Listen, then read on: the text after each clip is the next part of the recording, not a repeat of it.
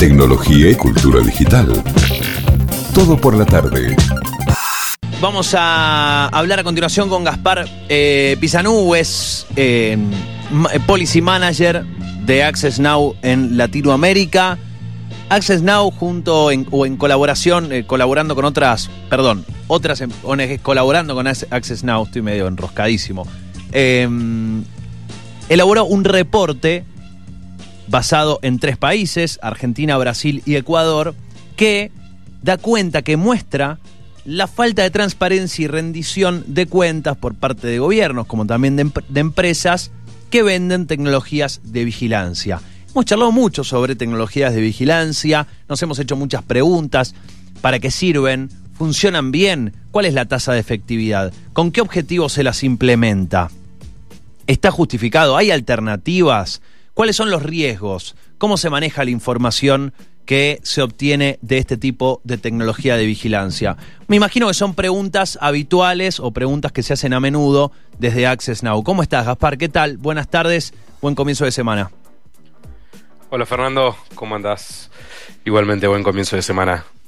Bueno, es, eh, me imagino son preguntas frecuentes para ustedes, son como el, el- el- el- el apartado de preguntas frecuentes en la web.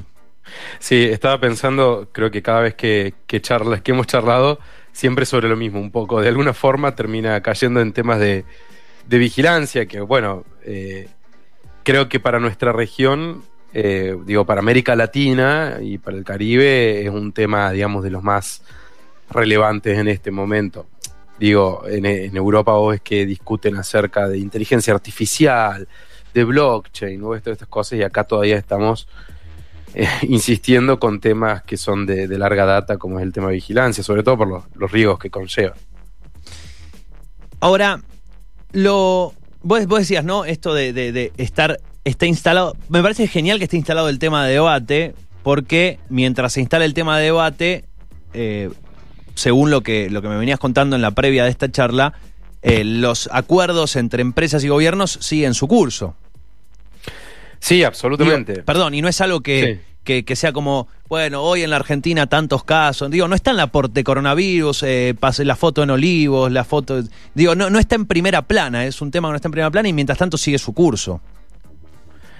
Sí, completamente. Y de hecho, bueno, el, el reporte que elaboramos junto con estas organizaciones que decías, una, una organización acá en Argentina que es Asociación por los Derechos Civiles, este, ADC, una organización bastante conocida acá, y bueno, organizaciones similares en Brasil y en Ecuador. Esto fue un poco la idea, ¿no? Decir, eh, bueno, ¿cuál, ¿cuál es el tema a nivel tecnológico? Por supuesto que, digamos, tenemos un montón de problemas, ¿no? Pero en, en- en nuestra agenda, la parte, la parte digital, eh, es gravísimo el tema de vigilancia y lo poco, este, digamos, la, la poca atención que se le presta a esto. Eh, por eso es que elaboramos este reporte con toda esta información, un poco con la idea, la verdad, de, de re- recolectar más información de la que estaba públicamente este, disponible. Por eso es que con estas organizaciones mandamos pedidos de acceso a la información pública a, a los gobiernos, mandamos este, solicitudes de entrevistas a representantes de las empresas que venden las tecnologías eh, acá en América Latina. De hecho, el reporte se llama Hecho en el exterior, este, utilizado en casa, este, un poco haciendo juego, viste, de- del made in en otro lado. Eh, y, y la realidad es que, y que creo que es lo más, lo, lo más choqueante, por lo menos para nosotros, es que nadie te responde. O sea, es muy... eh, de parte de los gobiernos fue poquísima la respuesta que tuvimos. Mandamos alrededor de 20 pedidos de acceso a la información pública y solamente nos respondieron dos. Y de las empresas, ni en Ecuador, ni en Brasil, ni en Argentina nos respondieron, o sea, nos dieron lugar a una entrevista, jamás. Eh, ¿Son no empresas, son- ¿Son empresas internacionales con representación en, en estos países? eh, o que tienen representación o que venden a través de una cadena de distribuidores su tecnología, ¿no? Esta tecnología puede ser hardware o software, o sea, o puede ser una cámara de reconocimiento facial o puede ser el software de reconocimiento facial. Sí. Y son empresas que, vienen, que son de, de China, tal vez son las empresas que más penetración tienen, pero tenés empresas francesas, de hecho en Argentina una de las empresas este, que más habría que ponerle ojo es una empresa francesa que se llama Morpho, que fue la que desarrolló Sibios, que es esta base gigantesca biométrica de, los datos de todos los habitantes de, la Argentina. Eh, pero también hay de Japón, hay de Rusia, hay de Estados Unidos, hay de Inglaterra. Eh, y vos fíjate que cuando se compra esta tecnología siempre es como, oh, mira, viene la solución de todos nuestros problemas. Y, y, lo que tratamos de hacer en el reporte es decirle, miren, esto no es ninguna solución. De hecho, fíjese lo que está pasando con esta misma tecnología en estos otros países. Digo, para traerlo a algo de la actualidad, lo que está pasando hoy en Afganistán, una de las preocupaciones a nivel digital más grandes que hay es cómo va a utilizar el nuevo este, gobierno, si se quiere, el, la toda la, base de datos biométrica que tienen. O sea, una base que les permite a, este nuevo gobierno, digamos, ubicar a la persona que quieran en el momento en el que quieran.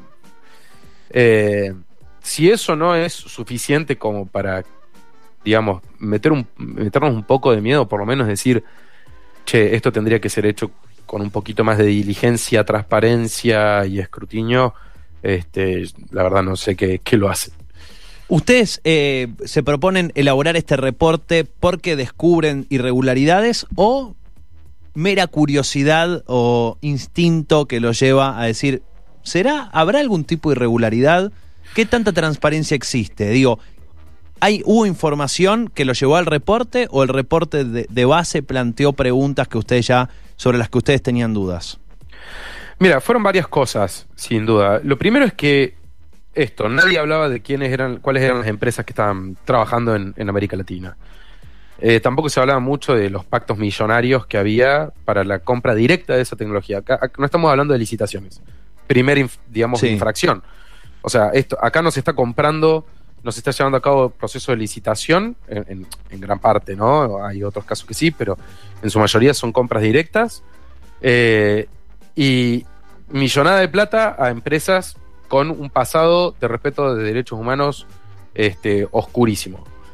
Eh, después cuando vos solicitas información, mm, estos tres países tienen eh, leyes de acceso a la información pública, no te dan la información, no te dicen qué tienen, no te dicen dónde lo utilizan, no te dicen el pliego, no te dicen cuánto gastan, no dicen nada. Todo lo que vos podés acceder es a través de algún este, reporte periodístico, alguna vez que alguien se le escapó, porque nos ha pasado incluso de ver en unas páginas y que después se dieran de baja esas páginas, este, ya tenés ahí una, segunda infracción, porque es no cumplir con, un deber eh, esencial del Estado, que es el de transparencia. Y después que, digamos, lo que son eh, las evaluaciones de impacto en derechos humanos y se implementan tecnologías que son ineficientes y que más que venir a, resolver un problema que, que, no sé, en ningún lugar del mundo está comprobado que que haya que sean de utilidad, de hecho son prohibidas en muchos países, como es el caso de los sistemas de reconocimiento facial, este, tienden a generar mayores problemas como discriminación, este, más segregación, mal conformación de bases de datos, exponen a la gente. Este, entonces hay muchas infracciones, son muchas las que nos llevaron a hacer esto. Para. Ahora, ahora volvemos al reporte, pero Recién mencionaste un par, mencionaste hardware y software. Cuando hablamos de tecnologías de vigilancia, ¿cuáles son? ¿Qué hacen las tecnologías de vigilancia? Eh, ¿Cuáles son los objetivos de, eh, usualmente? Primero, ¿cuáles son las más comunes? ¿Y con qué objetivo eh, argumentan, si es que argumentan algo, los gobiernos que los implementan? Si, me permitiste, voy a dar, creo que el, mejor ejemplo que se me viene a la mente, que fue justamente el caso de Mendoza, eh, que mandamos un... ¿Me están mirando ahora, decís? ¿Cómo? No, ahora no, ¿no? No, ahora no. No, pero vos sabés que es una provincia que particularmente desde 2017 eh, utiliza eh, tres tecnologías que son como emblemáticas en materia de recolección, este, de, primero, de vigilancia masiva y dos de ellas puntualmente de, de, recolección de datos biométricos. La primera son las cámaras de reconocimiento facial, después los escáneres de huellas digitales y em, el lector de patentes. Esa triada, eh, Mendoza es una de las pocas provincias que, la tiene. Y cuando solicitamos información nos mandaron cuáles fueron los proveedores que, de los cuales habían adquirido sin responder a ninguna otra pregunta y de hecho nos dijeron que no podían respondernos a las otras preguntas por una cuestión de, seguridad, ¿no? Este, que hacían... O de eh, contrato. No, no, eh, eh, es el, te digo, en Sí. la mayoría de los casos y la forma de cubrirse la mayoría de los gobiernos, no estoy hablando solamente de latinoamericanos, sino a nivel global, es seguridad pública. Bien. Es un tema de defensa, de seguridad pública, de lo que sea, y con eso se cubren de dar explicaciones de cualquier cosa. Este, esas tecnologías son hoy las más preocupantes, son las que, eh, viste, ¿qué, qué pasa? El tema es que se venden con el discurso de esto es para brindar mayor seguridad. O sea, estamos viviendo, vivimos en un continente y en un país en el cual la seguridad es realmente un tema y es preocupante. El problema es cuando te dicen que para solucionarlo van a utilizar cosas que no funcionan.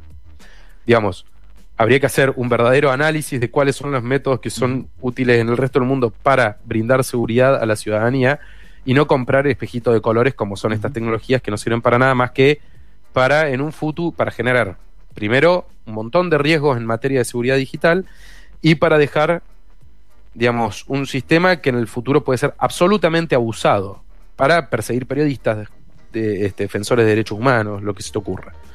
Y, Eh, en- y eso está todo plasmado en el reporte. Vos me decís, eh, no funcionan. ¿Quién dice que no funcionan? ¿Access Now? ¿O qué otros informes hay? ¿O qué otras pruebas hay de que esta tecnología no funciona? Mirá, hay documentales para, para recomendar acerca de, del tema de, por ejemplo, reconocimiento facial, como es eh, una documental que ahora puede verse en una de las plataformas más conocidas de, de streaming, este, para no hacer chivo a nadie, eh, que es Coding Bias, que te Sí, explican... lo mencionás lo un que- ratito, es espectacular ese. ese- se los debo haber mencionado porque la verdad que es muy bueno. Te muestra el problema que es para Inglaterra el tema de reconocimiento facial. Este, te muestra cómo, por ejemplo, no reconocen estos, estos este, sistemas a la gente con tez más oscura. Eh, por más que haya gente que cree, le guste pensar que en Argentina eh, todo el mundo es de tez blanca, la realidad es que es el menor porcentaje. Y cuando se trata de tez más oscura, lleva a discriminación, no los reconoce este, o infiere mal la información. Eh, lleva, o sea, digamos, la tasa de efectividad hecha por organizaciones como IPBM. IPBM es una organización con la que nosotros, de hecho, trabajamos mucho con, eh, para, para el reporte, que es en realidad un conjunto de periodistas, pero que está conformado por un cuerpo técnico que hace como estudios de estas tecnologías para determinar la efectividad o para ver este, qué, frente a qué circunstancias puede llegar a fallar, ¿viste? Las ponen a prueba este, realmente en, en escenarios este, complejos y te muestran que tiene unos problemas de efectividad enormes, digamos. Digamos, la tasa de error de, las, eh, de los sistemas de reconocimiento facial llegan a más de, de- del 80%. O sea, Eh. pa- para ponerlo en un caso concreto, esto lo, lo hemos mencionado este ejemplo varias veces, pero una persona puede ir en cana erróneamente y puede pasar un par de días en cana hasta que eh, hasta que se estable hasta, hasta que se resuelva el error de la cámara. De hecho, creo que pasó en, en Buenos Aires, En Buenos pasó Aires. Una, una chica que iba en el subte y la, la, la demoraron. Sí, sí, a, ver, pasó varias veces en Buenos Aires. Buenos Aires es una de las ciudades donde más se utiliza el reconocimiento facial y pasa esto, digamos. Está bien, unos dirán, es un mal trago eh, en comparación con lo que puede llegar a resolver. El problema es ese, que genera más, más, más mal tragos que este, realmente lo que sirve para identificar a, criminales. Este, y además hay una pregunta todavía más elevada, digamos, que, que es lo que discute después sociedad civil, que es la parte más este, de derecho, arraigada en derechos humanos, que es, bueno, estamos dispuestos a, regalar nuestra privacidad en espacios públicos para que de vez en cuando se identifique un criminal, cuando existen otros métodos menos invasivos. A ver, para hacerlo más ejemplificativo. Es como si cada vez que saliéramos a la calle, un oficial de la policía se parara al lado nuestro y viéramos todo lo que hacemos y todo lo que decimos. Eh, creo que nadie estaría cómodo. El tema es que, claro, la tecnología te da esta falsa percepción de que no está, ¿viste? Sin embargo, está ahí, escuchándote, viéndote, y eso es lo. Bueno, lo de hecho, ese es, ese es un buen punto. Eh, en general, este tipo de tecnologías, eh, o sea, corregime si, si, si es una percepción errónea, pero en general no solamente no conocemos que están, sino que tampoco los vemos. O sea, están, entre comillas, ocultos. Están hechas para que no nos demos cuenta de que están ahí observándonos. Absolutamente, y primero, debería, están obligados a tener que decirnos dónde están esas cámaras. No te dicen nada. Ese es el problema, digamos. Hemos preguntado incluso en varias provincias dónde están estas cámaras este, ubicadas. En el caso de, este, por ejemplo, Mendoza los tienen los, en los automóviles, de la policía, entonces pueden ir moviéndose, no sabes cuál es el trayecto. Pasa lo mismo en Córdoba, donde, donde yo radico. Eh, y la verdad que no, no sabemos. Entonces hay como una, hay una cuestión ocultista que realmente te hace pensar, decir, bueno, no sugiero nada, pero si no me dan información, también me da que pensar, ¿no? Porque si yo no puedo hacer una evaluación de impacto, de saber qué es lo que están utilizando, de saber si esas herramientas son eficientes, de saber si están actuando acorde a ley, eh, directamente, primero, ya están, primero que ya están cometiendo una infracción y segundo, puedo pensar que están cometiendo eh, este, aún eh, cuestiones más graves, por decirlo de una forma simple, digamos. Em, cuando, eh, una vez que elaboran este reporte, ¿ustedes buscan que este reporte también sirva como herramienta para tener un recurso más para volver a, digamos, a, generar esta, esta serie de preguntas, para volver sobre una mayor o una más profunda investigación de cómo se está utilizando. Digo, los gobiernos deberían por ley dar explicaciones en estos accesos a la información pública y no los están dando. Eh, este, este reporte termina sirviendo como una herramienta más para poder presionar a que los actores involucrados puedan dar explicaciones. Absolutamente. Eh, digamos, esto hoy justamente lo estábamos charlando con, con todo el equipo con el que trabajamos el reporte. Eh, digamos, este es un puntapié inicial para volver a traer a la agenda de nuestra región, este, además un tema que hoy está muy presente en todo el mundo, lo que es la recolección masiva de datos biométricos, este, y poder empalmarnos a esos procesos que están pasando a nivel global, pero que vuelva a tener relevancia este, en nuestra región, que eh, haya una voluntad por parte de las empresas de generar conexión con, sociedad civil, porque a veces, viste, siempre parece que es que Facebook, que es Twitter, que es, este, no sé, estas otras empresas de tecnología, que generalmente donde más problemas generan son en el norte global. Y acá tenemos lo que, lo que tratamos de decir con este reporte es, miren, hay otras empresas en las cuales también nos deberíamos estar focalizando, porque son empresas cuya tecnología se está usando para cometer abusos de derechos humanos serios, o sea, de eh, perseguir a, las comunidades más vulnerables. Y la idea ahora es poder empezar a trabajar. De hecho, ya, hemos recibido varias ofertas de otras organizaciones internacionales para este, exigir a las empresas que, entablen estos diálogos, este, para que los gobiernos sientan esta presión de tener que ser más transparentes.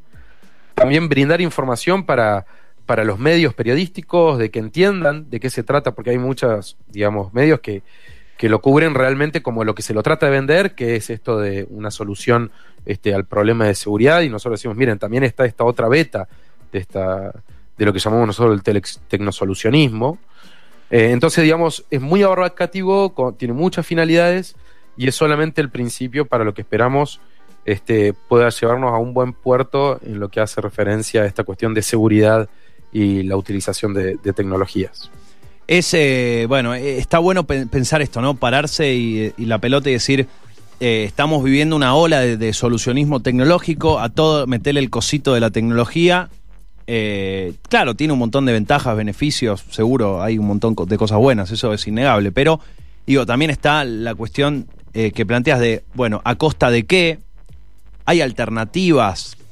y principalmente vivir en, en, un contexto donde uno pueda ser, estar, no solamente sentirse seguro, porque vos decías, el tema de la seguridad o la inseguridad es un tema muy sensible en, nuestro país y en Latinoamérica. Digo, es un tema que nos moviliza y que obviamente la sociedad quiere un cambio, quiere una solución, quiere vivir de forma segura.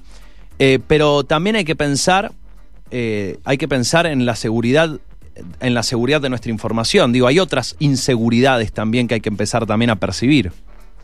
Mm, absolutamente, y además no olvidar que, digamos, como ciudadanos también tenemos que tener cierta seguridad de lo que puede llegar a ser quien tiene el monopolio de la fuerza pública, ¿no? Eh, no es que el Estado pueda utilizar cualquier herramienta para combatir la seguridad, porque al fin y al cabo la puede utilizar contra cualquiera que se le ocurra eventualmente. Creo que uno de los mejores ejemplos fue el, que está, uno de los que justamente reportamos, que es el de Ecuador, en el cual hay una confesión de un presidente diciendo que la gestión anterior había utilizado esa tecnología para perseguir a los disidentes este, digamos, a gente de, partido opositor, a, gente simpatizante de ese partido, a periodistas, en otros lugares del mundo, a la comunidad LGTB, este, a, a defensores de derechos humanos.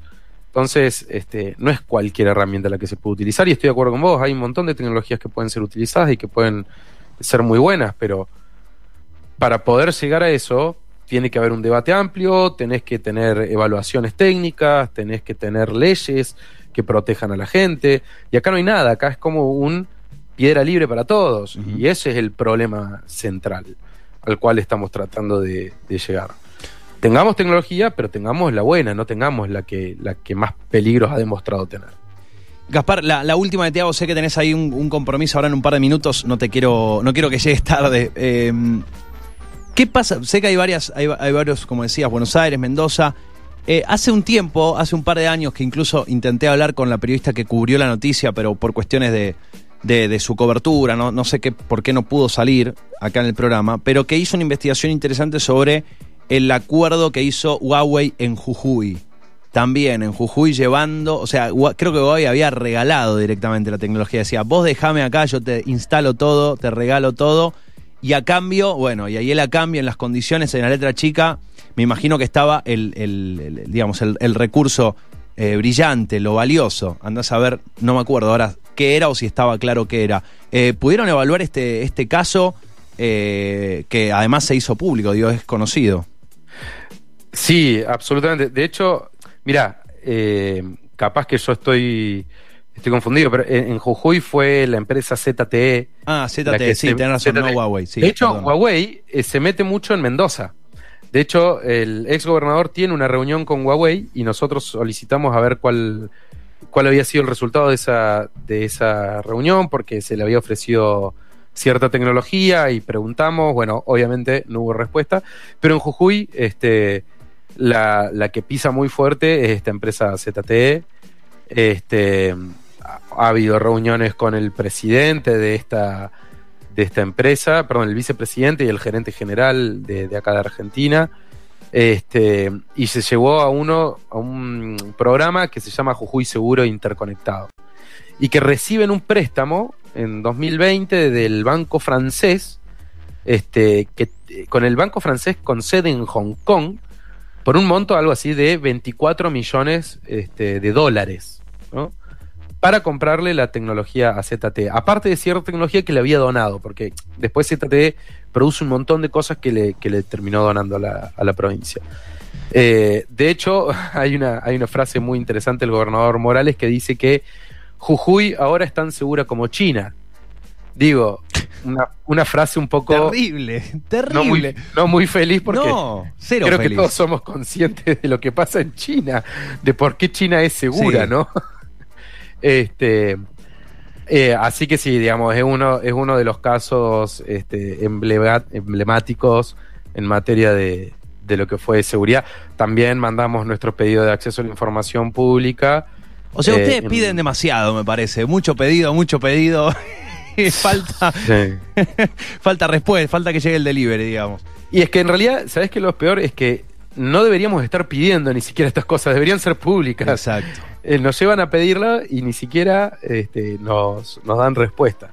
Por eso también es que nosotros, como siempre te digo, lo hemos dicho esto un montón de veces, para nosotros es súper importante estos espacios, porque a veces parece que no es suficiente con ser una organización de derechos humanos, este, con probada este, transparencia y credibilidad, sino que hace falta presión este, de los medios y pública para que empiecen a dar este, respuesta y den información. O sea, es, el primer pedido nada más.